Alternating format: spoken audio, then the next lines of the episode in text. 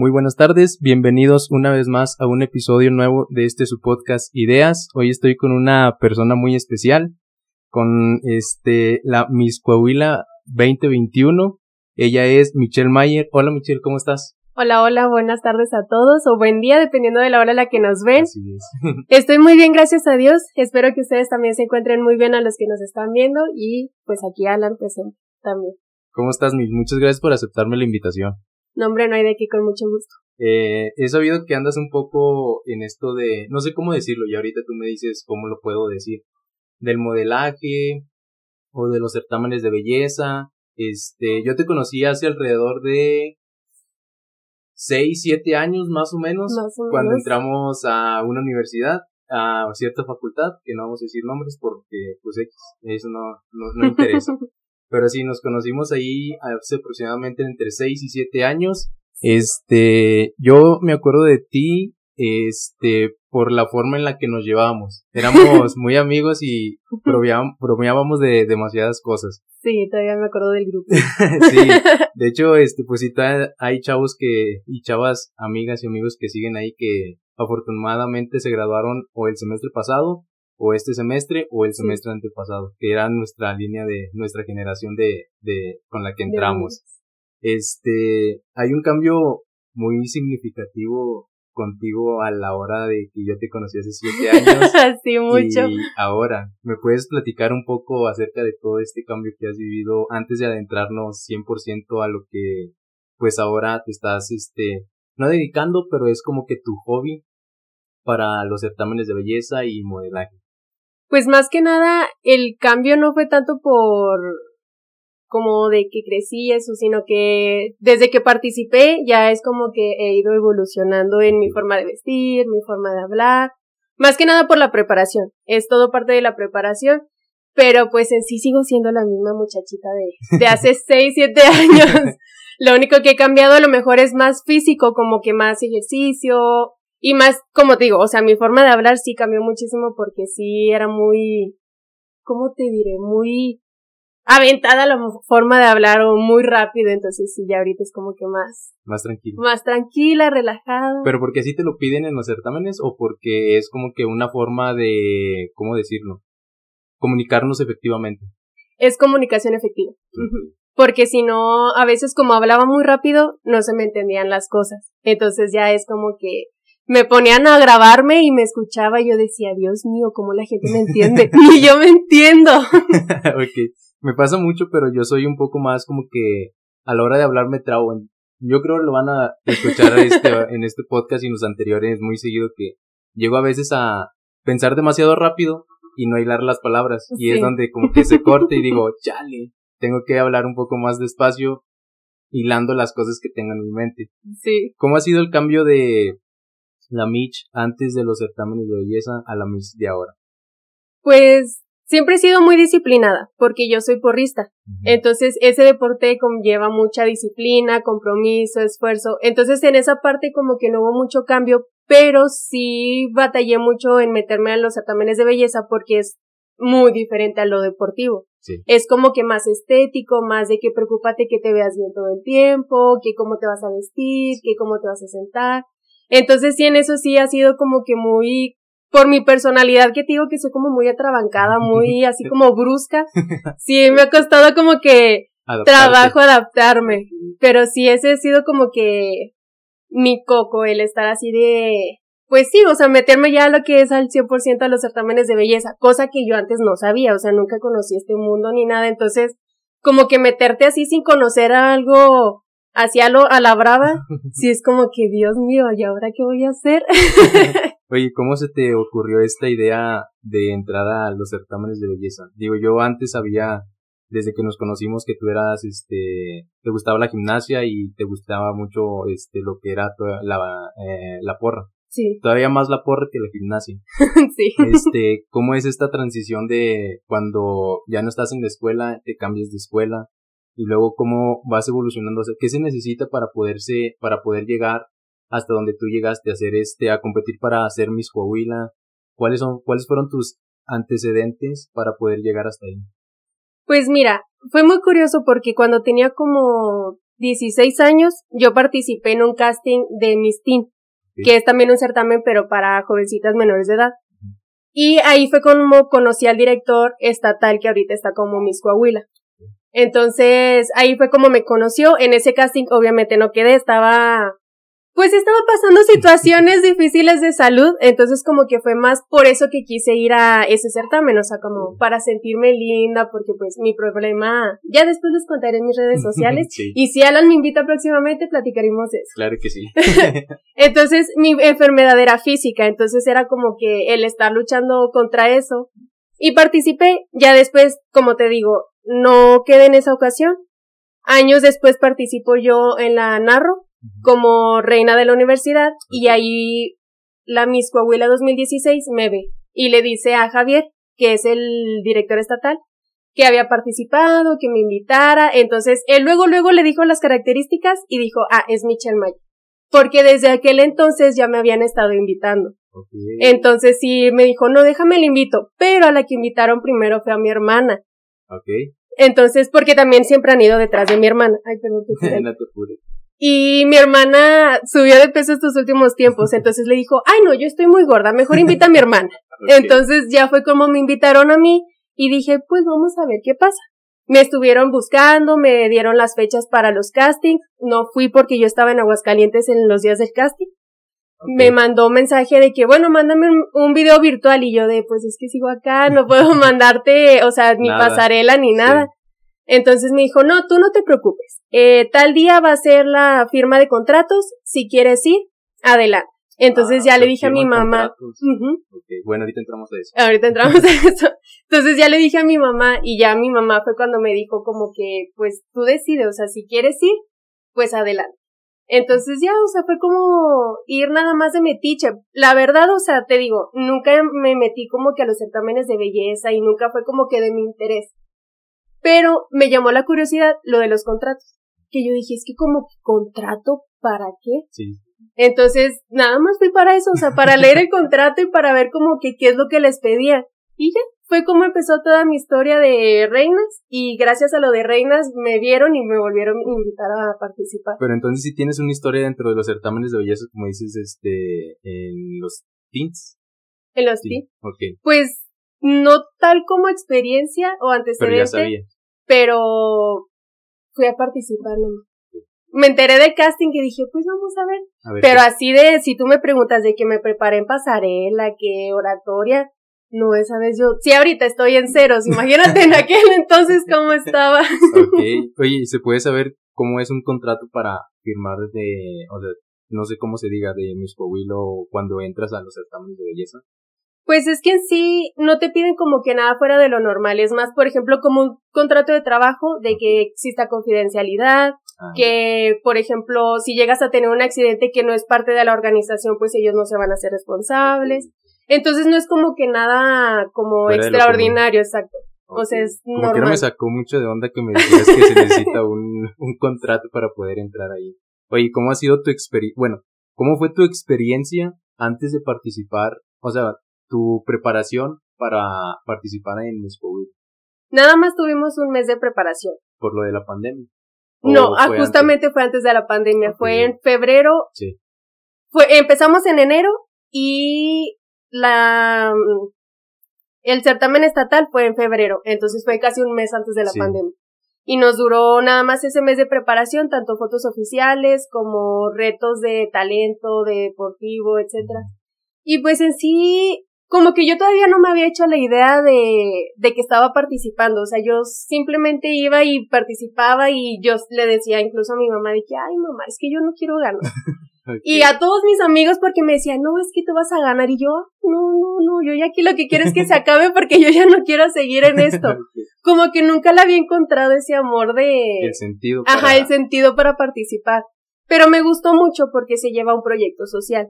Entonces fue como que dije, bueno, o sea, me gustaría llevar ese proyecto social, no tanto por lo demás, sino nada más como que el proyecto social. ¿El proyecto social te ayudan ellos a, a, a llevarle seguimiento o, tú eres la que le tienes que llevar el seguimiento?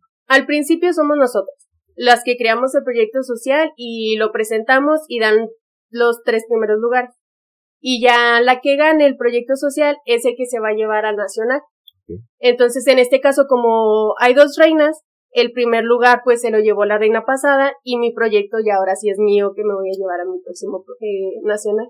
El, ¿La preparación para ti dentro de aquí a Miss México es de un año completo? ¿O ahí, no sé, supongamos, empieza, no sé, supongamos, voy a decir unas fechas que no son ciertas, de julio a diciembre y luego ya a partir de enero del siguiente año te empiezas a preparar todavía mucho más o es todo el año completo 2021? Yo me empecé a, por ejemplo, a preparar en oratoria desde el año pasado. Es que nunca terminas por aprender en Exacto. Entonces sí, sí he llevado cierta preparación, pero no tan enfocada como al certamen al 100%. Más que el de oratoria, llevé clases de inglés y tuve unas cuentas de pasarela, que ya las de pasarela están como que pendientes, están en pausa, pero sí el de oratoria es a mí lo que más me preocupa, por lo mismo de que como mi proyecto social es lo fuerte, tengo que saber explicar mi proyecto social, que la gente me entienda, cómo puedo llegar a la gente en el sentido de impactarlas o que realmente me pongan atención. Sí, porque si hablas un poco de tu proyecto social, bueno, yo ya lo estuve leyendo y sí lo entiendo por cuestiones de que, por la carrera que llevamos. Ajá, o sea, exacto. lo entiendo un poco, pero tal vez explicárselo a las demás gentes que no lo entienden porque pues no están metidos en eso. Sí, sí es, sí es difícil. Entonces, con eso que dices de la oratoria, entonces sí has estado trabajando desde, desde ya hace tiempo. Sí, ya tengo, voy a cumplir un año de hecho con él trabajando en todo, o sea, tanto como mejorar mi velocidad, que ahorita me aloqué, ya, ya me di cuenta y ya bajé. Pero sí, este, he estado trabajando con él en todo, de tanto quitar palabras que no son correctas, el, la forma en la que me puedo expresar, cuando levantar y bajar la voz. No, sí, la verdad es muy buen coach. Carlos Reyes, muchas gracias. sí se nota mucho tu cambio por cómo haces los ademanes y cómo te empiezas a comunicar a, sí. a todo esto. Digo, yo ahorita por ejemplo, mi posición es estar sentado y estar con mis manos aquí o estarte viendo. Pero sí se ve mucho cuando ya ibas practicando mucho tiempo en cuestión de tu comunicación con alguien más y empiezas a hacer sí. ademanes y empiezas a poder comunicar lo que dices con las manos, lo que dices con tu cuerpo, que sea uno sí. mismo. Entonces, a mí me encantaría saber eso un poco, pero creo que soy un poco tímido en ese sentido. Digo, no sé ni siquiera por qué empecé el podcast, sí, porque sí soy demasiado como que tímido cuando empieza a conocer a las demás personas. Y creo que tú lo viste. Igual y sí. te digo, nos conocimos primero y luego ya tenemos mucho rato de no vernos hasta ahorita. Sí. Entonces, pues era una de las cosas también por las que, cuales quería invitarte porque quería conocer cómo fue todo tu proceso de llevar, o sea, de ser, es que no quiero que se escuche mal, o sea, de ser una niña a convertirte ya, o sea, una persona que tiene a sus, eh, a su alrededor personas que ya están en el medio de comunicación, sí. que estás en el ojo del huracán, que todos, entre comillas, y sí, todos te conocen, que puedes ir a cualquier parte de tiendas, tiendas departamentales y, oye, es Michelle, oye, una foto, una foto, una foto. o sea, quería que me platicaras un poco cómo, cómo fue esa transición y cómo lo llevas hasta ahorita en cuestión de ponerte nerviosa, no ponerte nerviosa, o sea, ¿cómo es cuando alguien te dice, oye, ella es Michelle ¿me puedes dar una foto o algo así? O sea, ¿cómo, cómo hiciste para poder a decir, yo quiero hacer esto, pero ahora ya lo soy? O sea, ¿cómo, cómo es, cómo fue tu proceso? Pues fíjate que no me ha pasado, hasta el momento no me ha pasado. okay. Pero sí es, por ejemplo, pues no dejar de ser yo. Ese siempre ha sido como mi, mi lema de siempre, siempre sé auténtica. Entonces hasta la fecha, pues fíjate que eso de la fama y eso como que, como no lo estoy buscando, entonces no es algo como que si lo tengo o no lo tengo no me perjudica. Entonces sí, siempre me mantengo en eso, o sea, de que para mantener los pies sobre la tierra, porque la verdad, o sea, como dices tú, he conocido muchas personas que ya cuando entran en ese medio como que se transforman, o sea, a lo mejor no a mal, pero es como que Sí, un cambio drástico. Entonces, no, todavía me estoy deteniendo ese cambio, todavía no estoy lista. Pero sí está muy bonito, o sea, la verdad, porque sí es como que, por ejemplo, las niñas, yo soy ahorita entrenadora de porra, entonces las niñas me conocen como Miss Coahuila. Y es muy bonito dejarle como que esa enseñanza a las niñas de que sé tú, y a veces es como que, ay, es que quiero una foto contigo, y que yo contigo, y que no sé qué. Entonces, me gusta mucho sentir eso porque es como que la admiración de las niñas. Sí. Y si yo puedo dejarle algo a las niñas, yo con gusto, o sea, soy feliz así como dándoles algo positivo a las personas. Entonces, eso es lo único que he sentido hoy en día de esa como transformación de ser como se podría decir nadie a ya ser una persona de redes sociales conocida. Entonces, sí es lo único, o sea, esa como alegría que me da el que la gente me admire, porque eso quiere decir que estoy haciendo algo bueno. Y me gusta porque pues me quiero mantener en ese punto de que la gente me vea como lo que soy, o sea, de una persona buena, agradable, que tiene algo que aportarle a la gente. Sí. Entonces sí, esa ha sido como que mi transformación de wow. Nunca me imaginé que la gente me viera con tanta admiración. Me sorprendo hasta de mí misma, la verdad. Te soy honesta, sí me sorprendo. No te porque desde que yo te conozco siempre has tenido algo que comunicar, a lo mejor no tenías las herramientas y ahora las tienes y ya puedes comunicarlo. Oye, leí un dato un poco este perturbador entre comillas. Eres la tercera persona en participar en Miss México que mide más de 1.80. ¿En serio? Eso dice las redes sociales. ¿No sabías? No. sí, dice, tercera mexicana más alta en concursar en la historia de Miss México. Wow, me siento especial. y fíjate, algo muy curioso porque nunca me gustó mi estatura. Entonces, yo le decía a mucha gente, me decía, es que ¿por qué? Si está súper bonito estar alta. Y yo, es que no sabes lo que dices. O sea, como que ya estar alta, cuando lo vives, sí dices, ay, porque no encuentras ropa, o por ejemplo, muchas cosas están bien chiquitas y tienes que pasar agachada. Entonces, como que todas esas cosas que la vive una persona alta, yo decía, es que para qué, o sea, si la altura no me va a servir de nada. Y mira ahorita dónde está. O sea, me beneficia tener esta altura porque sí. es como que un plus extra. ¿Hay ciertos puntos que debe de cumplir alguien que va a participar en un certamen? No, lo único, o sea, sí te piden ciertos requisitos, por ejemplo, ajá, en cuerpo y todo, pero no es como que te rechacen por no cumplirlo. Al contrario, por ejemplo, yo he batallado mucho porque mi cuerpo es muy cuadrado y aún así estoy aquí. Entonces, si no, chicas, no tengan esa mala información de los certámenes de belleza. Ya ahorita se está viendo de todo, tanto chiquitas que participan, muy altas, que ya a lo mejor no cumplen con el 90, 60, 90, que en aquel entonces sí era real, ya ahorita ya esos estereotipos ya se quebraron, o sea, ya existen diferentes tipos de cuerpo. Y si quieren participar, adelante, que lo intenten. ¿Qué parámetros toma un juez para poder dictaminar que eres la ganadora? Te hacen previo al certamen estatal es como la entrevista del jurado. Entonces, dependiendo de cómo tú contestas, es en lo que también se basa. O sea, desde ahí empiezan a, calificar. Entonces, más que nada es como que tu honestidad, tu autenticidad, que no seas, que no quieras fingir o que tu respuesta no sea fingida solo por querer encajar. Y ya dentro del escenario, pues es pasarela, proyección, es cómo te desenvuelves al momento de las cámaras, las luces, que no te pongas nerviosa.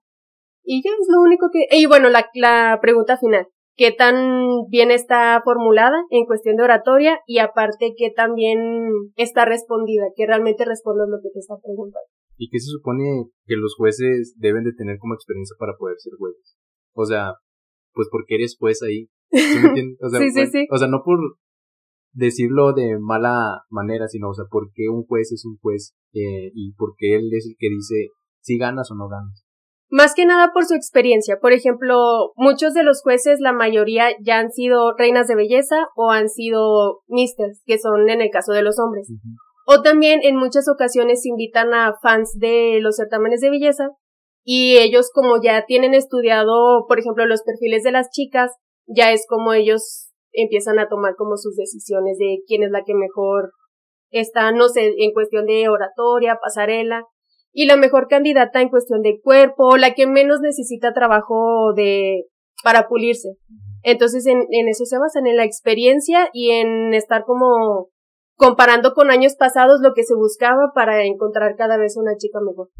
Okay. ¿Te van calificando por puntos o cómo es que te van calificando? No sé, te ponen un punto, dos puntos o eh, esta está bien, esta está mal o cómo te califican? Varía dependiendo del certamen. Yo he sido jurado en muchos certámenes, ah. entonces en algunas ocasiones se mide del 1 al 10 o a veces del 5 al 10, entonces ya tú vas poniendo como la calificación de... Pero ya eso obviamente también es personal, a la perspectiva de cada persona, de no sé, esta chava me gustó, pues le pongo el 10 o es que estuvo deficiente en pasarela, pues le pongo el 5. Eso ya es dependiendo del gusto de la persona y de cómo la persona lo, lo percibe. O sea, también es un, es un poco personal la, la, calificación. ¿No, ¿No crees que eso este está un poco mal? O sea, debe de ser como que recto para que todos empiecen bien. No sé. Pues sí, hasta cierto punto sí. Lo único que ahí como que se hace el equilibrio es que al final es la suma de todos los jueces. Entonces como que ya se van por lo general, la mayoría de los jueces tienen una misma visión. O sea, antes de empezar a calificar, le preguntamos a la organizadora del evento qué, es lo que busca o qué es lo que quiere que su reina haga. Entonces ya en base a lo que ella nos dice, ya es como nosotros empezamos a calificar, de que por ejemplo, no sé, quiero una mujer que esté muy preparada en pasarela. Entonces nos enfocamos más en pasarela. O no, una mujer que tenga el cuerpo perfecto, entonces ya nos enfocamos como que más en el cuerpo, cosas así, es dependiendo de lo que busca cada organización o cada certamen, porque es diferente en cada certamen lo que busca. Sí, sí, sí. Y por ejemplo, en Miss Coahuila, ¿qué es lo que buscan? ¿Una, un complemento de todo? Sí, es como la belleza integral, tanto cuerpo físico, o sea, tanto físico como mental, emocional, todo. Y más que nada porque como el certamen en el que yo estoy es más para un certamen del social. Entonces lo que se busca es que la chica tenga como más sentimiento altruista, más solidaridad con la gente, como que más amor hacia las personas. Entonces eso es lo que más busca mi, mi certamen. no sé qué se cayó. Ok, regresamos otra. este, ¿has visto certámenes de belleza tú? Sí. ¿Qué tal? O sea, verlos y participar, ¿qué, qué, o sea, qué te trae como beneficio verlos y qué te trae como beneficio estar adentro ya después de haber visto uno? Verlos, verlos es como más cómo te sientes identificada con las chicas, porque no con todas te sientes identificada. Entonces, si el estarlos viendo es como que, ay, me gustó lo que hizo ella, yo lo voy a aplicar. O, ah, me gustó cómo habló ella, o su pensamiento, su respuesta. Entonces como que vas agarrando de todas un poco para autoalimentarte a ti mismo. Y el participar, pues no sé, como que...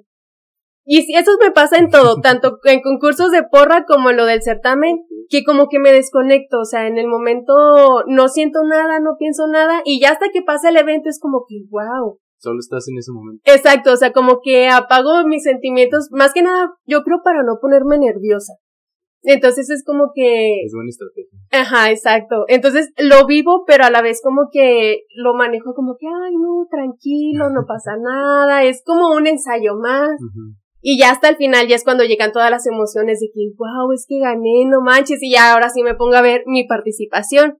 Y ahí ya me empiezo a juzgar hasta yo misma de que no, es que no me gustó esa pasarela, bueno, la voy a cambiar. O no, es que aquí me pasé de lanza. O sea, entonces hasta yo misma me juzgo porque eso también me ayuda muchísimo, de tanto lo que yo hago que no me doy cuenta en el momento, para después quitarlo y que no vuelva a pasar ese error o que no vuelva a pasar eso que no me gusta a mí.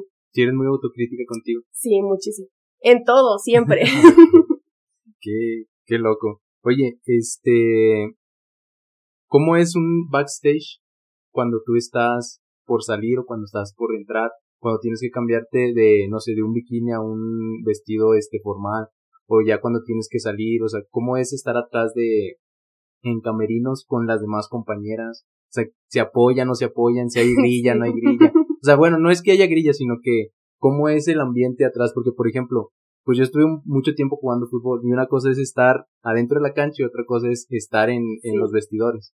En los vestidores sí era como que oye, te faltó esto, necesito que hagas esto, esto y esto, o el entrenador se acercaba con nosotros a nuestro cubículo y nos decía, oye, necesito que hagas esto, esto, esto.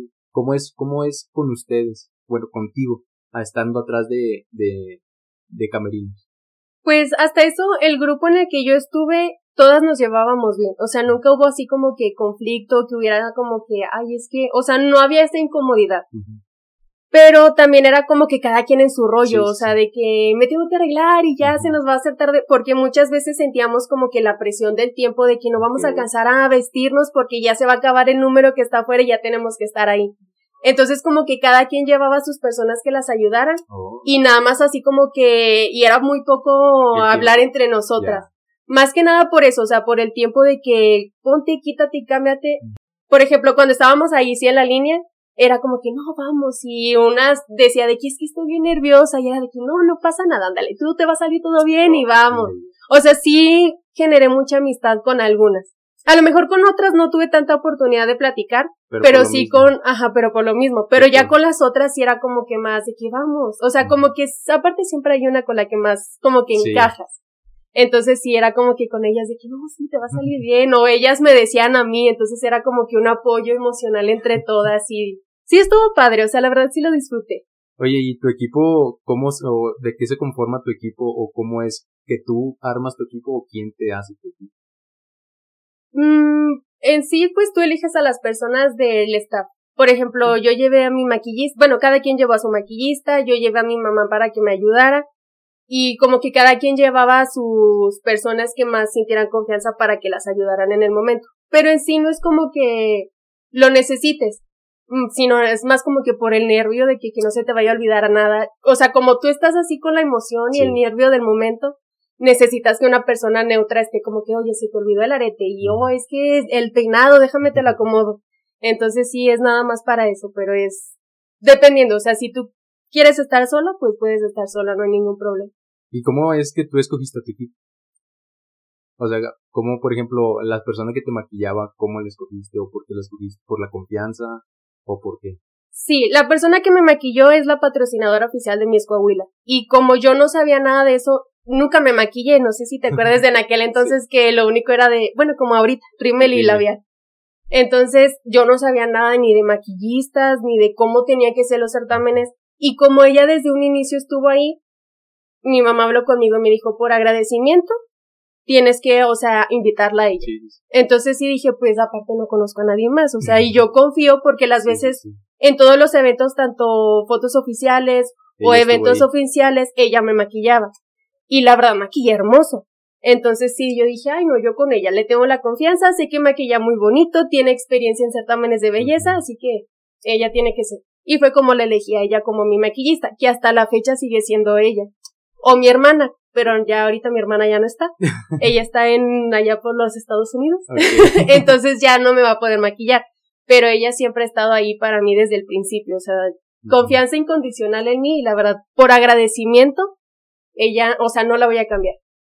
Más que nada por eso la elegí a ella. Y pues mi mamá que siempre ha estado desde el principio. Ella es la que me cuida desde siempre. sí, normalmente las mamás siempre nos cuidan a todos nosotros. Sí. Oye, este, ¿cómo es que de la facultad donde estábamos decides cambiarte? Y aparte de que decides cambiarte, decides cambiarte una carrera súper diferente a lo que estabas estudiando. O sea, ¿cómo fue o sea, ¿cómo fue que tomaste esa decisión? Fíjate que fue muy curioso, porque desde antes de graduarme de preparatoria yo quería estar en la Narro. Pero se me pasaron las fichas y dije, bueno, ¿qué otra carrera me gusta aparte de lo que es la agronomía? Y dije, pues, va, estudió lo otro, que no vamos a mencionar, ¿no? Pero ya estando ahí, la verdad, no, o sea, como que había algo que no, no sé, nunca me gustó esa carrera. No sé si era por lo difícil o por lo tedioso, y ya era lo que le decía a mi mamá antes de salirme, es que no quiero perder cinco años de mi vida en una carrera a la que no me quiero dedicar. Porque el estar encerrada en un laboratorio o en una empresa como que no es lo mío. Entonces fue esa la decisión que tomé y que dije, me gusta, pero no para dedicarme a eso. O sea, nada más así como para verlo de fuera.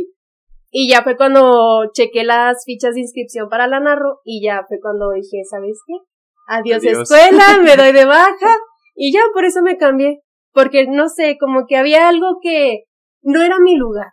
Y ya viéndolo como que atando los hilos como van pasando las cosas, siempre he dicho que mi propósito de estar aquí como mi Coahuila es por parte de Dios. Entonces como que Dios de ese momento me dijo, tienes que estar en la narro porque en algún momento tú vas a participar de reinas y a través de eso vas a participar en mi Coahuila. Entonces como que yo lo veo por ese sentido de que por eso nunca me sentí cómoda en la otra carrera. Y no, acá en la narro yo soy feliz. Desde el día uno yo, y le llegaba con mi mamá, le decía, mamá, es que la escuela, y es que está hermosa, y mi mamá, está loca, o sea, ¿será que los demás personas eh, platiquen igual con sus papás o qué? Y yo, es que mamá está, no, o sea, perfecto, y yo estoy enamorada hasta la fecha.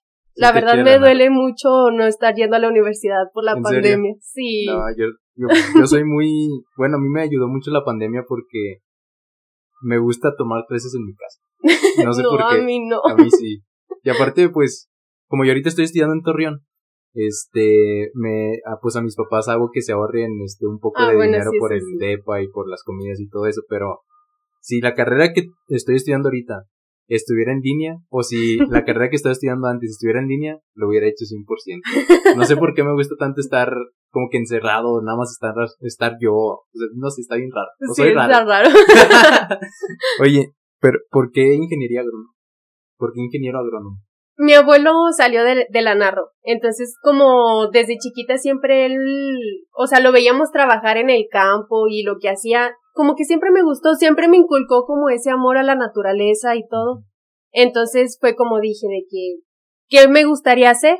Trabajar en campo y en lo ambiental, en cuidar al medio ambiente que desde chiquita, o sea, desde que tengo memoria es de que no tires basura y es que apaga las luces y desconecta todo, siempre he sido así, no tires el agua, o sea, como que ese amor me fluye y al darme cuenta que había una carrera de ingeniero agrícola y ambiental, o sea, de las dos cosas que me gustan, dije, va, de aquí soy. Ah, es ingeniero agrícola y ambiental, no es ingeniero agrónomo, ¿verdad? No, yo, es perdón. ingeniero agrícola y ambiental. Perdón. eh, mis tíos, bueno, mis padrinos trabajan en la Narro y siempre me habían dicho de que me fuera a la Narro, me fuera a la Narro, pero no sé, igual también pienso que es destino que no me hubiera ido a la Narro, pero sí pienso regresar en algún punto a la Narro a hacer alguna maestría o algo así. Sí, está muy Pero no padre, sé. la verdad. Está muy chida, la neta. Yo, pues cuando mis tíos, bueno, cuando todavía se podía entrar a la Narro, que nadie te decía nada, como ahorita, Sí. fuera de la pandemia ya hubo un tiempo para que, que no te dejaban entrar a menos que no fueras este, Estudiante o estudiante maestro. o maestro o trabajador de ahí. Nosotros íbamos cada domingo a la narra a jugar ahí a las, este, al gimnasio, al campo de tierra y a la pista de, pues sí, a la pista de correr. De Y correr, era sí. de que nos aventábamos desde, no sé, 12, una del día hasta las 6, 7 de la noche. Regresábamos, cenábamos y ya para el lunes otra vez irnos a la escuela. Pero Sí. estaba muy chido, era, era, la narra está muy padre, la verdad. Sí, a mí me encanta. Y aparte es como una ciudad Está bien enorme. enorme. Yo todavía después de que tengo ahí cuatro años y medio, no termino de conocer la universidad. Sí, O sea, hay veces que me agarro a caminar así con mi grupo de amigos y descubrimos un nuevo lugar o algo nuevo. Y es como que, wow, o sea, tantos años que tenemos aquí no lo conocíamos. Sí, está bien enorme. Enorme. Pero enorme, enorme. este, oye, es, ¿cómo es que ahora te vas a preparar, cambiando de tema, que te vas a preparar ahora, qué diferencias vas a poner a, de prepararte de, a competir a Miss Coahuila, ahora competir a Miss? ¿Qué es lo que cambia? O por, o, bueno, es mucho más importante, lógicamente, porque pues ya es como que lo pasan por tele, por todas las canales de televisión a nivel nacional y todo eso. O sea, ¿cuál es tu preparación a la que tú te quieres enfocar aparte de la oratoria para poder este llegar a, a ese certamen? Pues más que nada en todo, tanto ser más culta, ser más proyectiva al momento de estar en pasarela, en fotografía. Sí fue un cambio muy drástico de cuando participé para una estatal allá ahorita mi preparación como ya reina estatal, porque ya no es como que, como dices tú, o sea, no es lo mismo estar así como de, ah, bueno, a lo mejor sí gano, no gano. El representar a un municipio se podría decir que es como algo más chiquito Sí. pero ya representar a un estado completo es como que mucha carga sobre tus hombros. Y más porque yo sé que ya tengo un compromiso 100%. Cuando participé a Miss Coahuila, te digo, yo no quería ganar y yo era como que, ay, me tomaba todas las cosas relajada, como que, ah, si gano está bien, si no gano no pasa nada. Y ya ahorita sí me preocupa de, no busco ganar, pero busco dar lo mejor de mí. O sea, si gano, satisfecho contigo mismo, exacto. Si gano va a ser como el, el plus. el re- la recompensa de mi esfuerzo. Pero mi es- objetivo ahorita es como que ir a dar lo mejor de mí y ser que la gente diga, wow, para no ser reina de belleza, para no tener experiencia en esto, mis Wow. respetos. Sí. Entonces, eso es lo que yo, la carga que ahorita yo siento en mis hombros de ser la mejor representante que Coahuila ha tenido. Entonces, sí, esa es mi preparación tanto de oratoria, pasarela, físico, porque yo también soy deportista, pero nunca me ha gustado como que el cuerpo estético, ¿sabes? O sea, enfocarme como de que, ah, es que la grasita Sí, y esto. sí. Entonces, también conlleva eso, el esfuerzo físico, el que te veas bien, el comer bien, porque siempre batallo con mi comida. Gracias a Dios nunca subo de peso, pero soy muy desordenada al momento de comer, entonces también eso es como que me ha costado mucho trabajo el mantenerme en una dieta, en estar ahí como que... Estiría floja entre la comida. Exacto, así como que... Y a las nutriólogas voy y me dicen, hiciste la dieta y yo pues sí, Más o menos. pero el fin de semana me chiflé y me preguntan cuántas veces te chiflaste y yo pues Depende. depende, del día. Oye, ¿cómo manejaste tu parte de la escuela con tu parte de la participación? O sea, ¿qué tanto te quitaba la escuela, perdón, qué tanto te quitaba el certamen para estar al 100% en la escuela? Pues hasta eso me tocó bien la pandemia, porque justamente gané en febrero y tuve como un mes en el que no hice nada, o sea, Sí. ni preparación ni nada. Y ya es cuando empieza la pandemia. Entonces, como todavía no se organizaba la universidad de cómo iban a ser las clases y todo, como prácticamente estuve de vacaciones. Entonces no me quitaron como mucho tiempo en mi preparación. Pero ya ahorita que estoy llevando como que las clases ahora sí ya 100% establecidas, más aparte estoy haciendo ya mi proyecto social. Sí, es como que se me está juntando todo que no tengo casi tiempo libre. Es como que, y ten, o sea, ahora sí lo que nunca había manejado una agenda, ya la llevo. Porque es como que tengo que ir en la mañana con tal patrocinador o con tal persona o tengo que tener clases de tal o tengo que ir a la universidad o, o sea, como que ya Sí. todo tiene que estar 100% organizado porque si no se me olvida. Y me pasó que una vez te dije de que no, sí, el lunes a las 3 y de repente ya se me olvidó y yo ya había hecho otros planes. Y dije, no, es que eso me pasa por no anotarlo. Entonces ya ahorita es como que el 100% la agenda. la agenda. Sí, porque si no se me olvidan y dejo mal a uno y ya no fui a la otra cita y ay, no, ahí es un caos. Todavía me falta acostumbrarme a eso. ¿Tú manejas tu agenda o te lo manejas? No, yo. Tú lo manejas. Sí, nada más me pongo de acuerdo con mi mamá porque mi mamá es la que me acompaña a todos lados. Entonces ya es como que mamá, tal día puedes. Porque mi mamá trabaja a la mañana. Y entonces ya también entró a presenciales y es como que no, no sé, el miércoles no puedo. Y yo, bueno, ¿y en la tarde, no, que sí, ya, anotado en la tarde. Entonces sí es, ay, es un caos llevar una agenda. Les recomiendo que si no llevan una agenda, la lleve. Acostúmbrense primero Acostúmbrense. Sí. Oye, este. ¿Cómo es tu proyecto social? Yo lo estuve leyendo, pero por favor platícanos un poco de tu proyecto social. Mi proyecto social se basa más o está más enfocado en los agricultores. Más que nada porque es un sector muy olvidado. Hoy en día el sector salud es como el plus por lo de la pandemia. Sin embargo, hay que recordar que si no tenemos una buena alimentación, conllevan mucho más enfermedades. Entonces, por eso yo tomé mi proyecto social, porque dentro de la universidad me he dado cuenta de la deficiencia que tienen tanto en apoyos de gobierno, tanto ayuda hacia las personas agricultoras.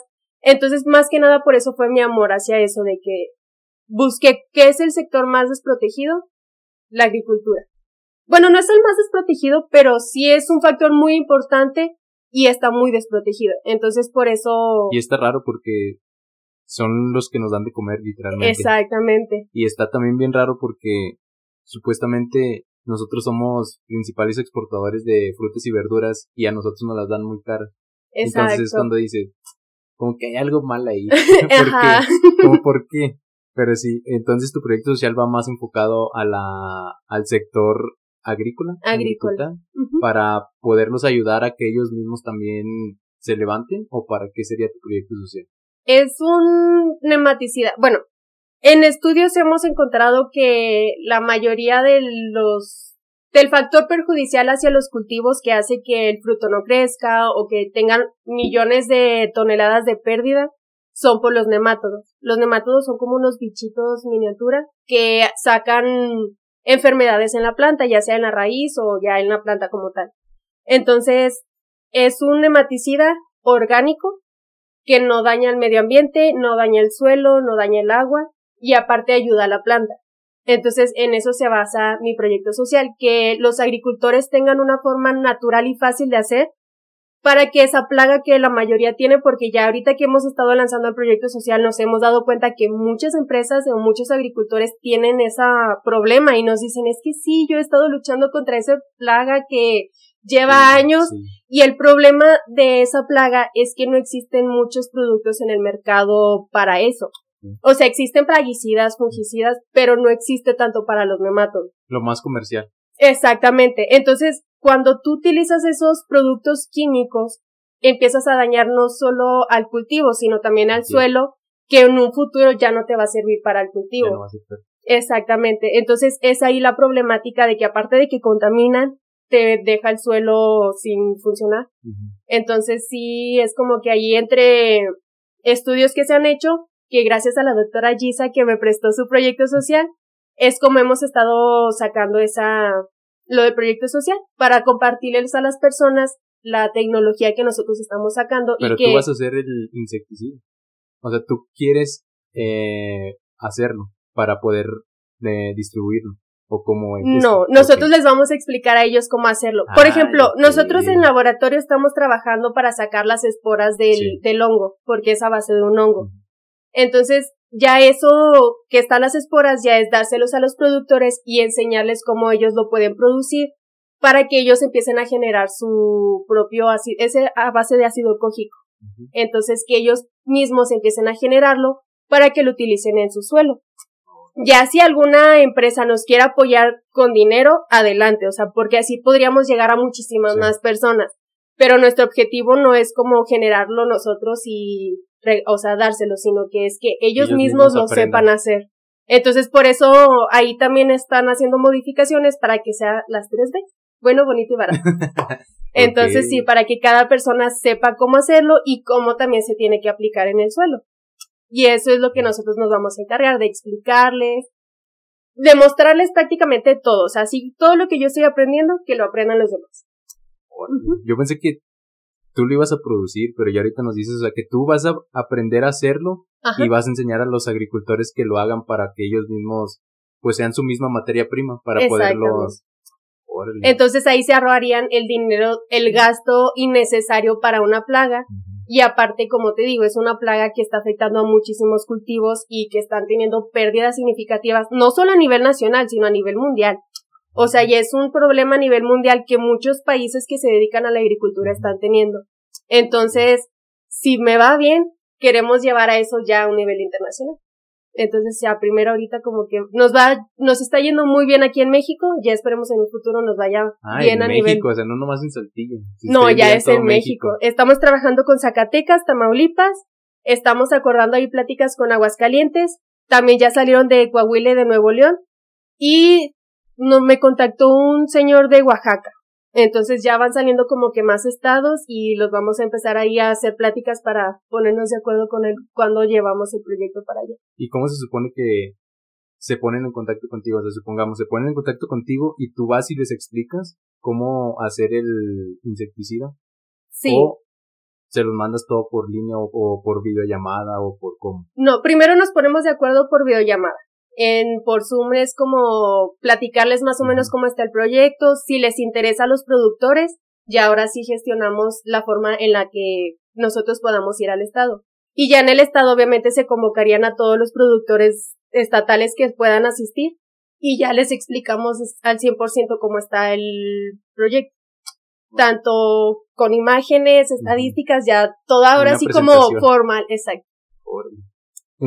Y ya después de eso, tú les, bueno, ustedes les enseñan a cómo producirlo. Sí. Okay. Pero ustedes, o sea, lo que tú me dijiste es de que sacas la, la, la espora y de ahí ya produces el insecticida natural para poder, este, ¿cómo llevan, o sea, cómo ellos van a sacar el, la, la, la espora o tú ya se las vas a llevar a ellos? Nosotros se las llevaríamos. Sí, también les vamos a explicar desde el, o sea, desde cero, desde el principio. Pero para que ellos se les facilite más, es ya nada más la espora, tú la cultivas en arroz, que no es caro el arroz, es un kilo de arroz o tres kilos dependiendo de lo que quieras hacer. Lo distribuyes y ya ahí les vamos explicando en qué condiciones tiene que estar, cómo se tiene que manejar. Lo explicaré aquí, pero es muy extenso. pero sí es como a explicarles al 100% cómo ellos lo pueden hacer y ya cuando lo tengan listo, o sea, explicarles cuánto tiempo se va a tardar, cómo, en qué fechas estaría, por ejemplo, mejor hacerlo o no. Por ejemplo, en algunos estados los cultivos empiezan de, supongamos, de agosto a noviembre. Entonces, que ellos lo empiezan a producir desde un mes antes. O muchos empiezan de febrero a agosto. Entonces, ahí, dependiendo de la zona, es como nosotros les vamos recomendando para que ellos lo empiecen a producir y que sea efectivo o que ya al momento de que ellos tengan su cultivo ya también tengan realizado su nematicida. El insecticida, bueno, perdón, ah, sí, el insecticida al momento de ponerlo sobre la planta es por rocío o cómo lo... Es un polvo. Entonces todavía no llegamos a ese punto de, de investigación porque todavía llevamos el proceso, pero estamos viendo, por ejemplo, qué cantidades para que, para ciertas hectáreas, o si se puede diluir, cómo funcionaría mejor. Todavía estamos en esas investigaciones. No manches, qué chido. Es que sí es un proyecto completo, o sea, tanto de investigación. No creas que nada más es de, ah, sí, nosotros lo hicimos, ahí está. No, o sea, realmente estamos viendo la, la funcionalidad que tiene y con investigaciones en laboratorio y todo para que realmente demostrarle a la gente que sí funciona. Entonces sí. Pues eso es lo que debería de pasar hasta con las con las tesis que que, que, que uno presenta, bueno, que la mayoría presenta porque la mayoría de las tesis pues se quedan en tesis. Exacto. Y no se ponen en práctica. Eh, ya estás por terminar también tu carrera, ¿verdad? Sí, ya. Este semestre que viene. Este semestre termino en como mis materias, el próximo me voy a prácticas y ya en junio julio me gradúo. Sí, ya Se pasó bien rápido. Sí, no, ya ya me siento una egresada. ya, la verdad es que ya nos hace falta terminar la, la escuela. Fíjate que a mí algo que no me gusta de la escuela es que el batallar con maestros que se creen la mera, ¿cómo decirlo? Mucho. O sea, que yo sé que sí son mucho porque no cualquiera llega a un doctorado o un postdoctorado, pero pues para eso estás ahí, para enseñar. Claro. Yo por eso es por lo que he estado batallando desde el principio de la, de la, de la universidad, pero bueno, ese será, ese es otro tema. Oye, ahorita me hablaste de, de tu camino, o sea, que Dios puso ahí tu camino. ¿Me puedes, me puedes decir cómo, o sea, cómo es tu fe o, o en qué crees para poderte, para poder salir adelante cada vez que, pues, la vida nos tumba? O sea, cómo es, sí, o sea, tu proceso religioso. Pues no tanto como religioso, simplemente mi sustento es Dios. Y ya la religión que cada persona quiera tomar ya es decisión propia. Pero sí el que se agarren a Dios es, bueno, en mi caso a mí me ha servido mucho porque yo recibí una sanación por parte de él. Duré cuatro años enfermo. Entonces fue como que esa lucha de, ay, que sí, que no, y que sí creo, que no creo, porque es parte de. Sí. Recibo la sanación y fue como para adelante, o sea, ya yo de ti no me despego en ningún momento. Y todas las cosas que me han estado pasando en mi vida, o sea, desde que tengo memoria, han sido gracias a él, o sea, como que ha ido conectando ciertas cosas que me han ido como, no sé, o sea, mensajes de él que me ha dicho, estoy contigo, te apoyo, vamos adelante, entonces, cuando así de plano que digo, Dios mío, es que por ejemplo, antes de participar, no creas que yo nomás me aventé al ruedo así por de, ah, sí, me avento. No, fue como que Dios, es que por favor, o sea, si es tuyo, mándame señales. Y si no, ni modo, o sea, que se les pierda el celular, que se les pierda mi contacto, no sé, o desapareceme del mundo si es necesario, pero si tú no quieres que yo participe, haz lo que tengas que hacer. Y no, o sea, como que durante el certamen Dios me fue poniendo cosas que me decían, sí, eres tú y tu lugar es aquí. No sé qué propósito tenga hasta el momento. No sé hasta dónde quiere que yo llegue, si quiere que gane un nacional o si de plano nada más quiere como que me quede aquí. No sé. ¿Qué, qué sé, ¿Cuáles serían tus expectativas después de participar en Disney? ¿Qué quieres hacer tú después de participar en O sea, sea de que ganes o no ganes, ¿qué, qué sigue para ti después de participar en Disney? Pues seguirme preparando en la universidad. O sea, tanto académicamente, ya sea en una maestría o seguir trabajando obviamente con el proyecto social que me gustaría seguir. trabajando en eso y seguir preparándome tanto yo siempre he querido ser conferencista, o sea, como dar pláticas motivacionales, no sé si te das cuenta que me gusta mucho hablar. Entonces sí, como que todo eso me gustaría hacer eso, o sea, especializarme en eso y si puedo yo darles conferencia a los agricultores, tanto para que conozcan más, porque yo sé que muchas veces los agricultores vienen de familias que no les dan la oportunidad de estudiar porque pues X o Y razón. Pero sí saben un buen no, la experiencia, mis respetos. O sea, uno estudiada, viene una persona agricultora sin estudios y nos dice, quítate que te voy. La verdad, o sea, mis pues, respetos. aparte de que es la experiencia de ellos también desde siempre. O sea, yo también algo que estoy muy peleado con la universidad es, o sea, y no nada más con la que estoy, en general es de que nos dicen mucho qué es lo que tenemos que hacer, pero nunca cómo hacerlo. O sea, por ejemplo, nosotros que estamos en laboratorios y tú que vas más a campo, o sea, yo que estoy más en laboratorios me dicen, es que esto es así, así, así. Y yo, ok, pero si pongo más mililitros de esto, ¿qué pasa? No es que no lo pongas porque si no va a explotar. Bueno, déjame ver cómo va a explotar. O los, por ejemplo, los que se dedican a mecatrónica, que van a empresas, o sea, de que esto es así, sí, pero me lo enseñaste teórico. Si yo estoy en una máquina a las 3 de la mañana que está parada, ¿cómo se lo voy a, cómo lo voy a solucionar? Claro. Y es lo que los agricultores desde niños aprendieron, o sea, de que a la, esto no funciona por esto. Sí, pero teóricamente sí, pero la teoría no sirve en este momento porque esto es así, así, así. Exacto. Eso me, me he fijado mucho cuando voy a, cuando voy con mis tíos, con mis tíos a trabajar a, a partes, este, de ejidos y todo eso, me dicen, oye, es que esto es así, así, yo de que, no, pues es que es así, sí, pero es que así no va a funcionar porque está pasando esto, esto y esto y esto, y yo de que, Sí, cierto. Porque, y si saben un chorro, interrumpí, perdón. Sí, no, no, no te preocupes. No, y en eso tienes razón, o sea, la experiencia de las personas, mis respetos. Y ahí me gustaría como darles el, la tecnología o la nueva tecnología, porque también desafortunadamente mucha gente se queda como que atrás. Entonces, ya es como que el complemento, lo que ellos saben con lo nuevo que ha salido y ya es como que me gustaría eso, o sea, como ya sea en eso de explicarles o irles a dar las nuevas tecnologías o bien empezar a dar pláticas con, o sea, de motivacionales. Que de eso me gustaría, o sea, especializarme en eso de ir a hablar a la gente y darles. Me gusta mucho como que, ya era lo que te mencionaba antes de que las niñas me admiraban, me gusta eso, o sea, sentir que le puedo dar algo al mundo o aportarle algo al mundo. Y... ¿En qué te gustaría especializarte al dar este conferencias? O sea, motivacionales, pero motivacionales ¿en qué sentido? Pues más como gracias a experiencias propias como que mostrárselas a la gente, por ejemplo, a las personas enfermas, irles a hablar y decirles que yo también paso por lo mismo y contarles cómo fue mi proceso, que obviamente no es lo mismo para todas las personas, pero como a base de lo que yo tengo de experiencia, sacar como un factor común entre todas las personas y podérselo llevar a las demás personas. O sea, gente que está batallando, por ejemplo, con pensamientos suicidas, como que especializarme en esos tipos de cosas que amen la vida, o sea, decirle a la gente, la vida es demasiado buena, que no importa que estés enfermo, que tengas problemas, que lo que sea, pues vale la pena vivir. Exacto, al final de la, al final de cuentas, sí vale la pena vivirlo, o sea. Exacto.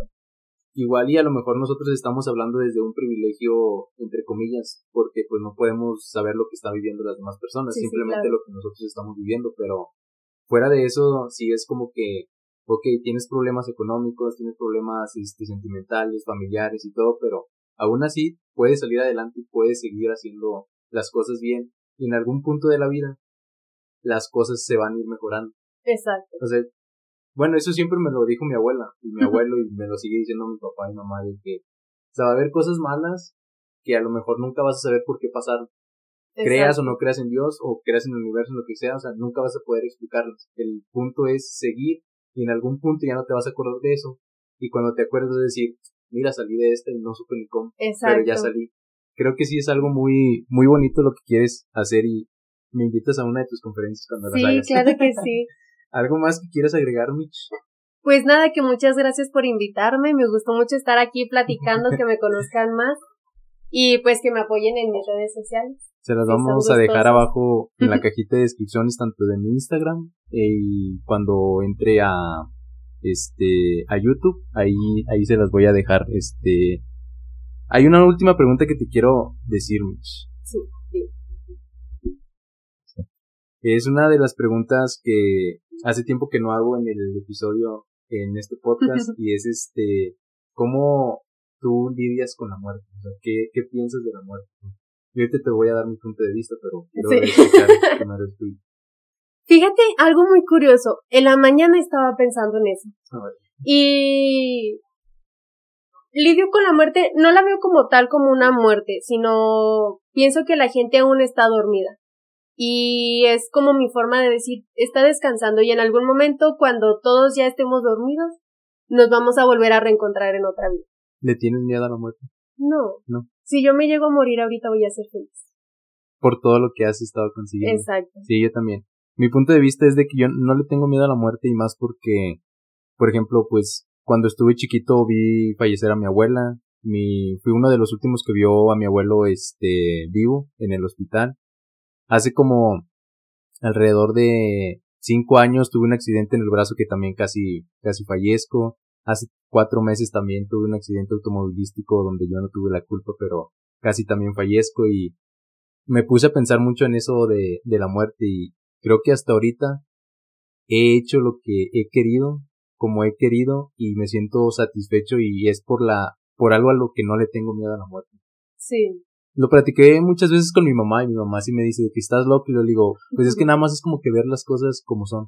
Digo, estoy tranquilo con lo que he hecho con ellos, estoy tranquilo con lo que he hecho con mi hermano, estoy tranquilo con lo que he hecho conmigo. Sé que todavía me falta mucho porque automáticamente pues estamos relativamente jóvenes y nos falta mucho por, por recorrer, pero hasta lo que hemos hecho ahorita, creo que, o sea, con lo que me acabas de decir y con lo que acabo de decir yo, creo que es suficiente hasta lo, hasta ahorita.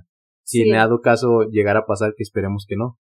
Toque madera, porque no, pero sí te digo, o sea, creo que sí hasta el punto en el que estamos nos hemos sentido satisfechos hasta donde hemos llegado. Y pues todavía nos falta mucho más. Entonces, otra, otra cosa que quieras agregarnos. Pues nada, que bueno, ahorita que mencionaste eso que te tocó ver a tu abuelito fallecer, a tu abuelita, igual a mí, o sea, mi papá falleció desde los que yo tenía cuatro años, entonces como que todas esas cosas, obviamente sí te duelen como persona, pero como recomendación a las demás personas es como, no lo tomen como algo malo, sino como agradeciendo que haya pasado eso. Por ejemplo, yo a mi papá, yo siempre lo, lo manejé así. De estaré bien, estaré mal, no lo sé, pero eso siempre fue como que... Es tu forma de manejar. Exacto. Y es como, mi papá falleció de cáncer. Entonces yo veo las dos cosas. Tanto eres sano físicamente aquí, o sea, que sanaste del cáncer, lo superaste, o bien fuiste sano ya con la muerte.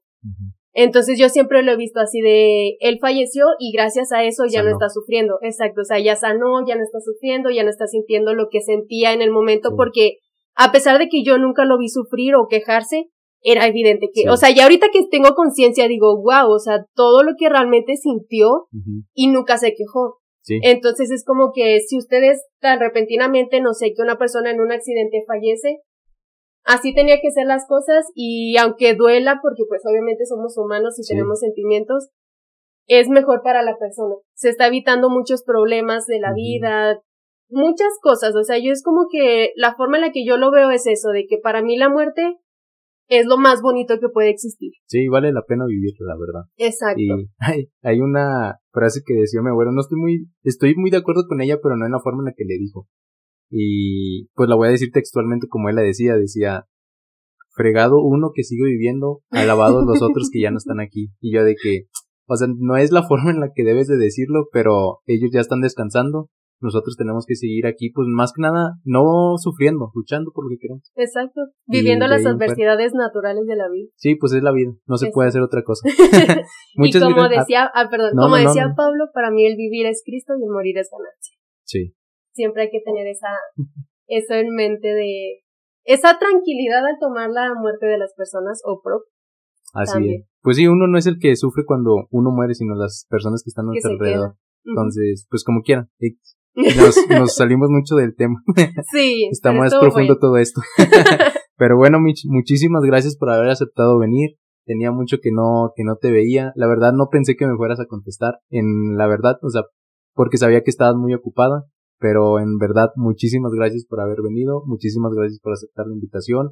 Te deseo toda la suerte, que pueda ayudarte y que el mundo te pueda dar, el universo, la vida, Dios, que te pueda dar. Espero que ganes y si no ganas, sé que vas a hacer un muy, muy, muy buen trabajo. Después nos vemos en un segundo capítulo. Espero y puedas venir. Sí, claro. ¿Algo más que quieras decir? No, nada. Muchas gracias por invitarme y con el gusto y el placer si me vuelves a invitar, aquí voy a estar. Claro que sí, las puertas están abiertas de este tu podcast Ideas y muchas gracias a ustedes por vernos, escucharnos. Eh, abajo de la, en la cajita les dejo las redes de Mitch, su página de Facebook, este, sus redes sociales de Instagram y por favor vayan a apoyar mucho, eh, vayan a desearle mucha suerte y que todo salga bien para ti Mitch, te deseo lo mejor en verdad y que sigan los éxitos. Muchas gracias. Bye Mitch. Bye, hasta luego.